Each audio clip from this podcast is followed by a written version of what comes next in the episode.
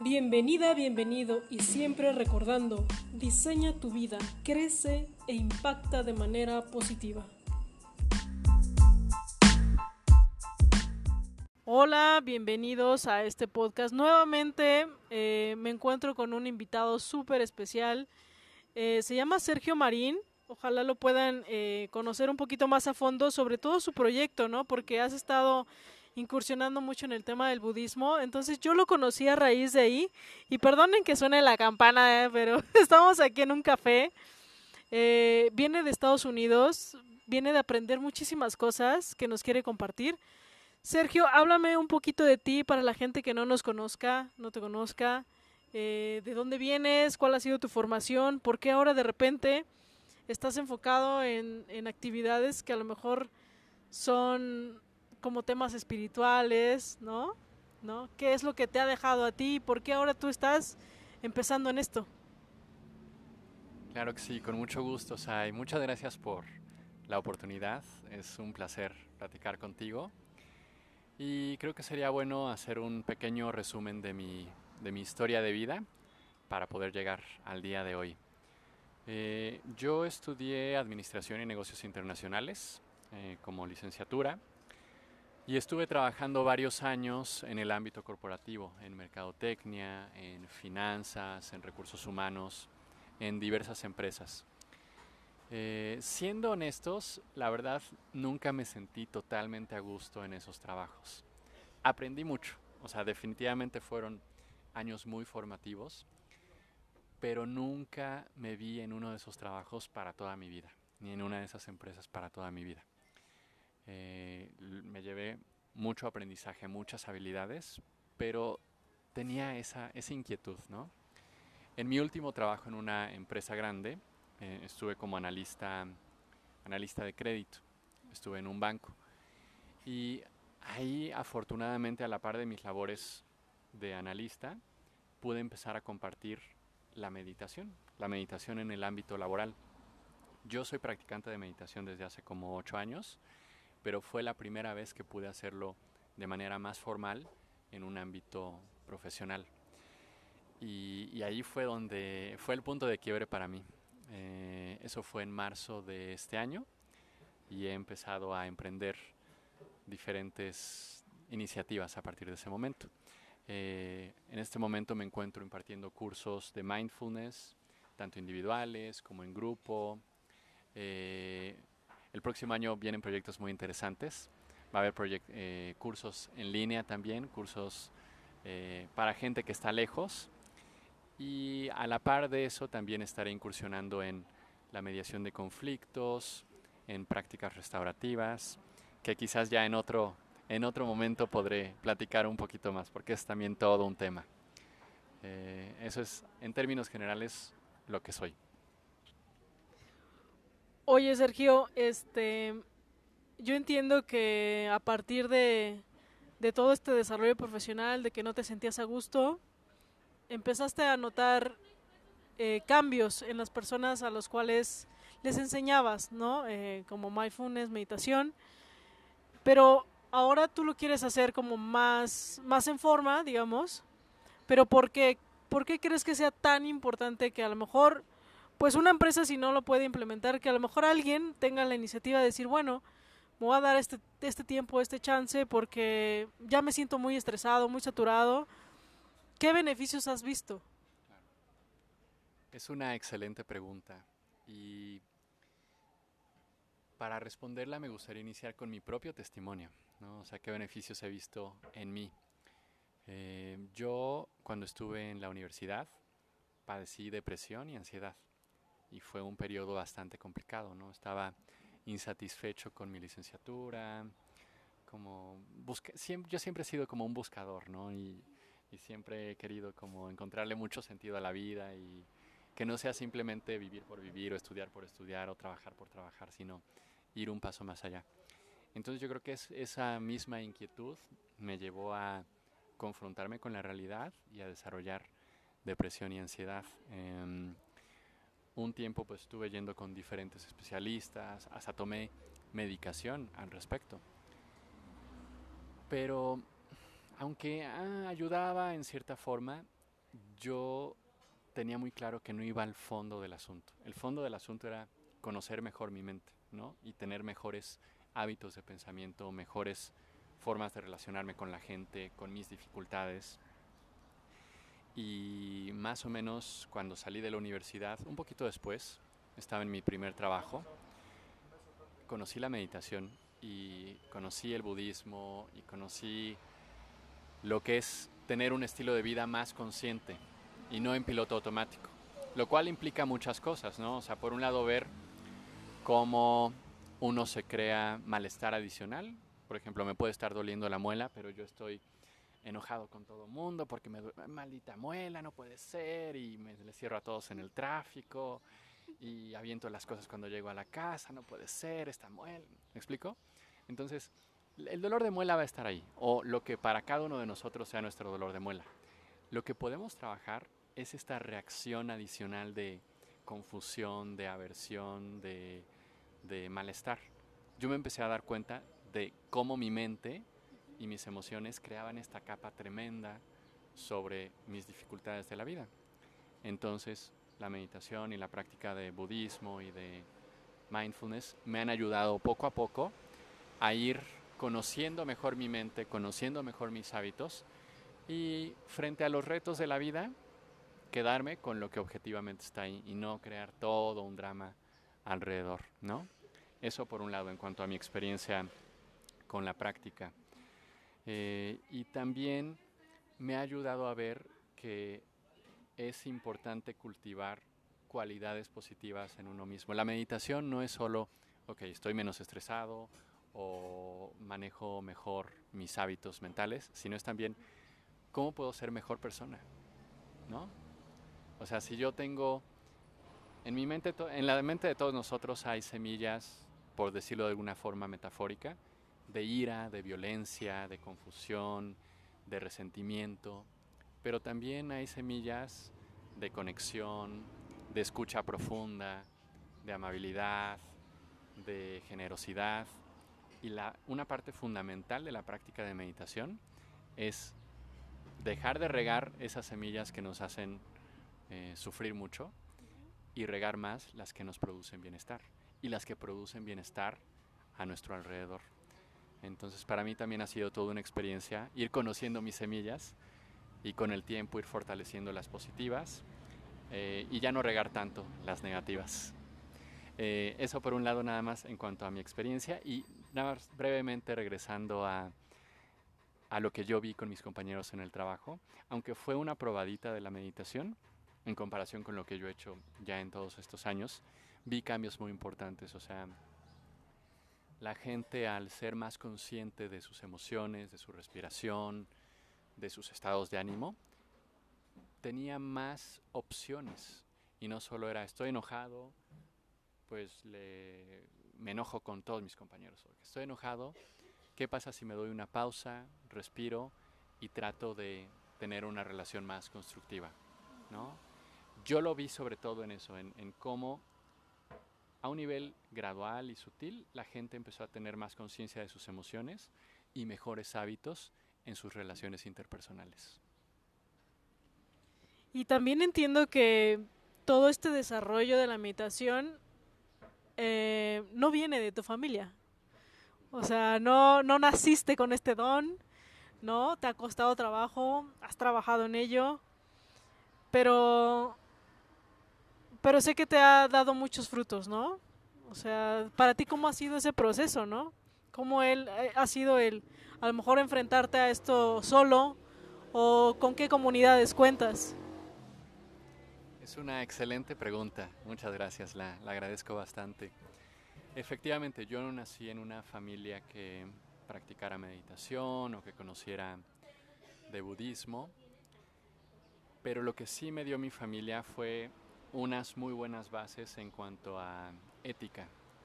Sí considero que, o sea, sembraron las semillas de ser una persona de bien en mí y eso es parte del camino de meditación. Entonces, si bien no me sentaba con mis papás a meditar, a seguir mi respiración, pues la parte de regar las semillas positivas ya, ya estaba ahí, de alguna u otra forma. Em, ya en concreto en la práctica de meditación, he tenido contacto con diversas comunidades. En, los años, en los, ¿qué será? En los últimos cinco años he estado más relacionado con comunidades de la tradición de Thich Nhat Hanh, que es un monje zen vietnamita, de los más conocidos a nivel mundial y también de los representantes más importantes de estas prácticas en Occidente. Él vivió muchos años en Francia. Entonces, para mí, eh, el practicar con esas comunidades ha sido parte fundamental de mi, de mi desarrollo. Eh, ahorita que decías de, de como explorarlo solo, es muy retador explorarlo solo y es muy difícil. He tenido tiempos, he tenido momentos en mi, en mi periodo como meditador, como practicante, de estar más bien solo. Y aunque uno puede practicar y puede cultivar todo lo que implica la meditación, es mucho más fácil con una comunidad. Y esa comunidad puede ser incluso un amigo, ¿no? O sea, no tiene que ser un monasterio zen, ¿no? O sea, puede ser un amigo, pero sí ayuda el estar en sincronía con otras personas que quieran cultivar lo mejor de ellas mismas y entrenar su mente y sus emociones. Y quiero platicarles que cuando yo conocí a Sergio fue porque dio una práctica eh, de meditación en el centro. Eh, creo que había una exposición budista y bueno, acudí con mi papá, mi, mi hermana. Y bueno, desde ahí lo he seguido. por, por muchas eventualidades estamos tenemos una cercanía muy, muy interesante, muy importante porque colaboramos en nuestros proyectos. Pero quiero, quiero, que, quiero decirles que el crecimiento y el avance que ha tenido Sergio y el impacto que quiere generar con las personas, creo que va más allá de lo que puedas a lo mejor tú generar en tu comunidad, ¿no? También creo que sería bueno eh, el poder tener más impacto y, y háblame un poquito de, de lo que aprendiste en Estados Unidos, porque supe que te fuiste a certificar, fuiste a aprender nuevas técnicas, habilidades, para justo implementarlas aquí en, en México, en la ciudad. Y, y, pues nada, a ver. Claro que sí, con gusto te comento sobre eso. En Estados Unidos estuve prácticamente tres meses los primeros dos aprendiendo sobre técnicas de mediación de conflictos y prácticas restaurativas que van muy alineadas con mis valores. Eh, ese creo que puede ser un tema de toda una conversación. Más bien me gustaría enfocarme en lo que aprendí después. Eh, después de estar unos meses en California, me fui a Florida. Y en Florida aprendí unas, una gran herramienta. Yo ya la he venido practicando desde hace tiempo, pero empecé un proceso de formación para certificarme como proveedor de TRE o TRE, como también se le conoce, que es una metodología para trabajar, para sanar también desde el cuerpo y desde lo más primitivo del cuerpo. Voy a poner un ejemplo, el ejemplo que te contaba hace rato, porque de esa manera creo que queda claro. Eh, en la naturaleza los animales están diseñados para o tienen el instinto de frente a una amenaza, luchar, huir, luchar o huir en, primer, en primera instancia. Entonces, un venado se enfrenta a un depredador y en este caso huir, pues no, huir es la opción más bien y pelear no tanto porque se enfrenta a alguien con quien no podría eh, salir victorioso.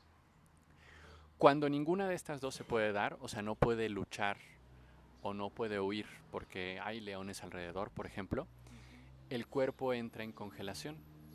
Este es el tercer mecanismo. Es un mecanismo natural que hace que el, digamos, el ser vivo que está siendo perseguido parezca que está muerto. Entonces, al entrar en modo de congelación, al depredador no le gusta, porque ve, ¿qué pasó con mi presa? Ya, ya no se mueve, ya no respira casi, ¿qué, ¿qué sucedió?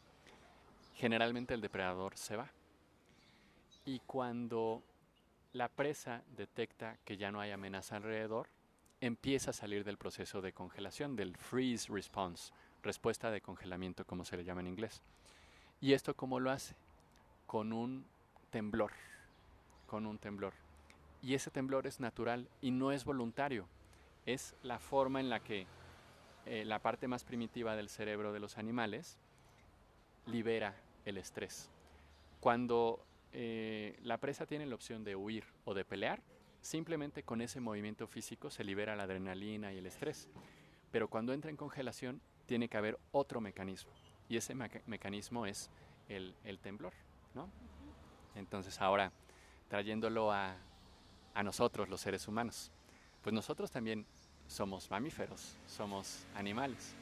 Entonces nosotros tenemos este mismo mecanismo, pero ahora no es que nos enfrentemos a un depredador, sino que más bien nos enfrentamos al jefe, nos enfrentamos al tráfico, nos enfrentamos a un asalto, etc.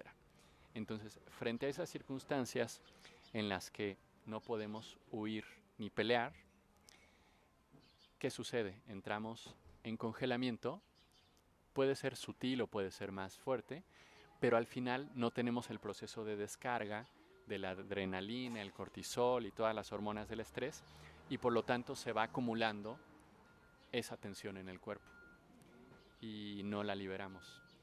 Lo que busca hacer TRE o es activar el mecanismo natural que tenemos los mamíferos para liberar el estrés y también liberar el trauma si es con un periodo de práctica más largo. Cuando me lo platicaste, Sergio, yo me quedé como pensando así de a ver cómo, ¿no? Porque yo había escuchado mucho que la meditación te ayuda, sí. La, el trabajar con la mente, la psicología, sí, también ayuda. De hecho, hasta te pregunté si esta misma herramienta es como la de gritar o, o aventar golpes, ¿no? Que a lo mejor también se puede usar como una descarga pero justo me decías que es porque como tú estás pensando y está pensado, estás, eh, ya está premeditado, ¿no? Que vas a hacer eso, entonces no funciona, ¿no? Se tiene que ir más como, digamos, al subconsciente, algo más dentro, porque es involuntario, ¿no? Entonces el efecto es distinto y te libera de muchísimo estrés. A mí eso me hizo como un clic mental, porque de verdad nunca lo había escuchado, pero me parece que tiene mucha congruencia. ¿Vale? Porque manejamos que somos un cuerpo físico, mental y, espiritual, ¿no? Y entonces el poder manejar ambas, o las tres, te da como ese plus para que tú puedas liberarte de muchas cosas y crecer mucho como persona, ¿no?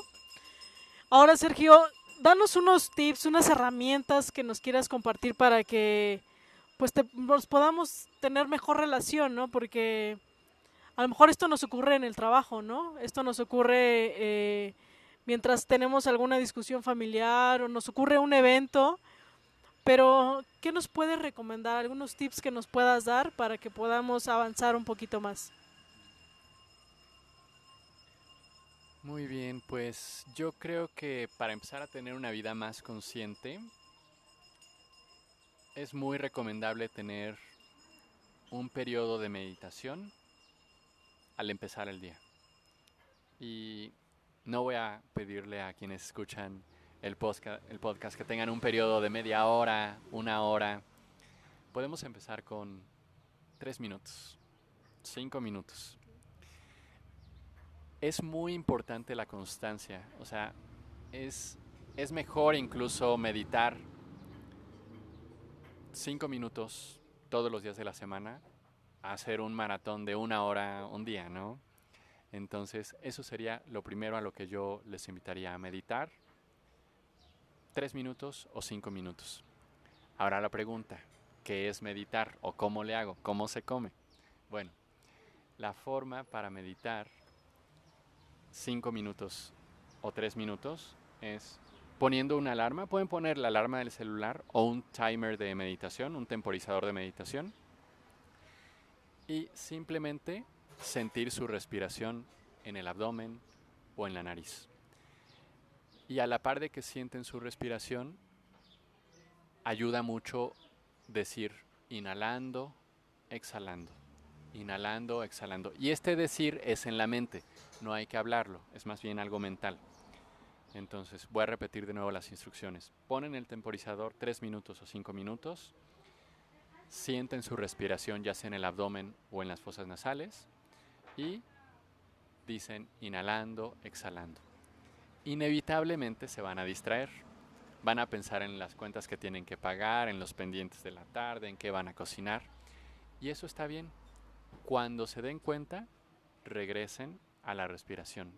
Inhalando, exhalando, inhalando, exhalando. Entonces, esas son las indicaciones básicas para la práctica base, digamos, la que les puede dar eh, más claridad durante el día. Y durante el día es muy importante poder conectar de nuevo con esta claridad mental. ¿Esto cómo lo podemos hacer? Regresando a nuestra respiración durante tres respiraciones, cinco respiraciones, diez segundos, lo que sea que nos convenga. La pregunta ahora es, ¿cómo vamos a recordar regresar a nuestra respiración durante el día? Hay una forma muy sencilla de poder recordar podemos ponernos eh, la meta de que cada vez que suene nuestro celular, antes de contestar, vamos a respirar tres veces conscientemente. O cada vez que lleguemos al semáforo, vamos a respirar tres veces conscientemente. O cada vez que vayamos al baño, tres veces conscientemente. Lo importante es que la práctica de meditación, de conciencia plena, no sea un ejercicio aislado de la mañana de cinco minutos, sino que empiece a permear toda nuestra vida. Y una forma de hacerlo, como les comento, es tener recordatorios muy puntuales. Suena el celular, llego al semáforo, entro al baño, salgo de mi coche y no intenten empezar con 10 recordatorios a la vez. Es mejor empezar con uno durante una semana. Luego le sumo otro. Luego le sumo otro. Esa sería la segunda práctica.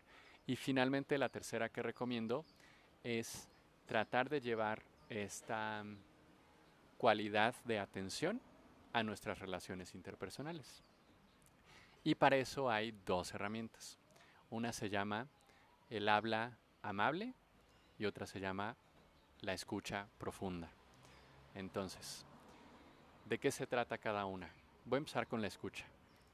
Casi siempre cuando escuchamos al otro, o estamos pensando en nuestra respuesta, o estamos juzgando lo que el otro está diciendo, o cualquier otra cosa que se le parezca. Eso, aunque no lo queramos, obstaculiza una comunicación más auténtica y profunda. La escucha profunda lo que nos invita es a soltar nuestros juicios, soltar nuestra mente crítica y tratar de conectar de manera más abierta y profunda con la otra persona. Al igual que con la meditación, cuando nos distraemos, tenemos que regresar con la práctica de escucha profunda. En cuanto nos distraigamos o queramos interrumpir, regresamos a la escucha. Respiramos y regresamos a esta escucha.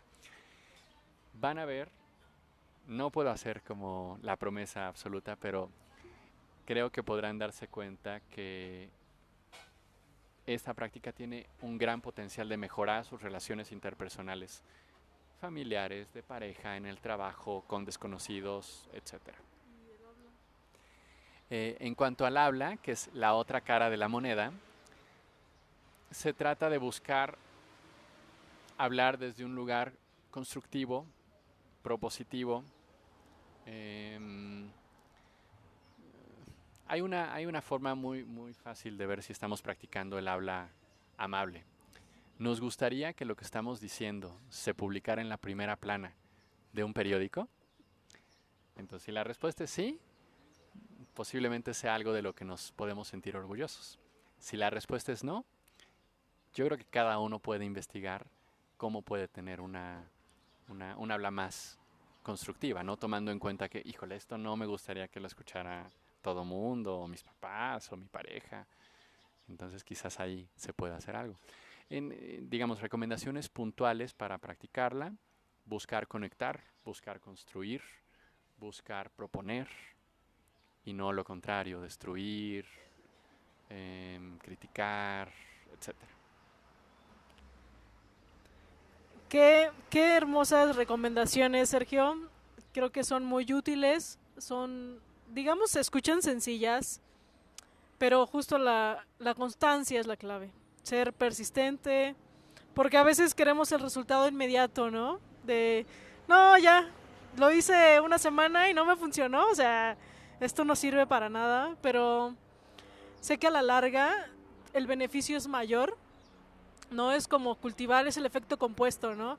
Si haces una actividad repetidas veces y es constructiva, tu línea va a ser distinta a como la venías manejando, ¿no? A, lo mejor también si son hábitos eh, nocivos, tu línea va a ir hacia otro sentido que si fueran hábitos eh, constructivos. Eh, yo sé que nos queda poquito tiempo, Sergio, sé que tienes otras actividades y también estoy segura que vamos a tener una segunda oportunidad de poder hablar contigo porque esta, todos estos conocimientos nos ayudan muchísimo, ¿vale? Como, como sociedad, como individuos, en nuestro círculo familiar y creo que podemos dejar un impacto muy, muy padre en todas las personas. Yo sé que a lo mejor no muchos le, les llama la atención meditar porque dicen, ¿eso qué es, no? O sea, qué, qué aburrido, ¿no? Pero yo he visto cambios en mí y lo he visto en ti, digo, y en, la, en las personas, ¿no? En las que también impactas, tú has visto su crecimiento, has visto su desarrollo y por eso estás haciendo esto. ¿vale? Por eso estás capacitándote y por eso quieres llegar a más personas e impactar de mejor manera. Eh, Sergio, déjanos tus redes sociales. Yo sé que estás ahorita en, ¿cómo? Eh, en la dieta, a dieta de Facebook, y, pero tiene una página web y un correo bueno, se los voy a dejar aquí, es www.meditaconsergio.com y su correo es contacto arroba meditaconsergio.com. Y pueden suscribirse. Y pueden en mi página de internet suscribirse a la lista de, envíos. Envío boletines de vez en cuando para que estén al pendiente de mis cursos y algunos otros eh, comunicados. Perfecto, pues entonces eh, nos quedamos con un buen sabor de boca para la siguiente vez que nos podamos ver. Y este, ya estaremos también hablando de proyectos ¿no? que tiene Sergio y que podemos eh, impactar mejor y, poder tener mejor desarrollo. Muchísimas gracias. Si este podcast te ayudó, eh, te sirvió o si sabes de alguien a quien le pueda ayudar estas herramientas que nos dio Sergio, eh, no dudes en compartirlo. si tienes alguna sugerencia, alguna duda, búscame en mis redes sociales en Instagram, me encuentras como Saida Mora oficial. Y pues nada, estamos en contacto. Te mando un fuerte abrazo. Chao.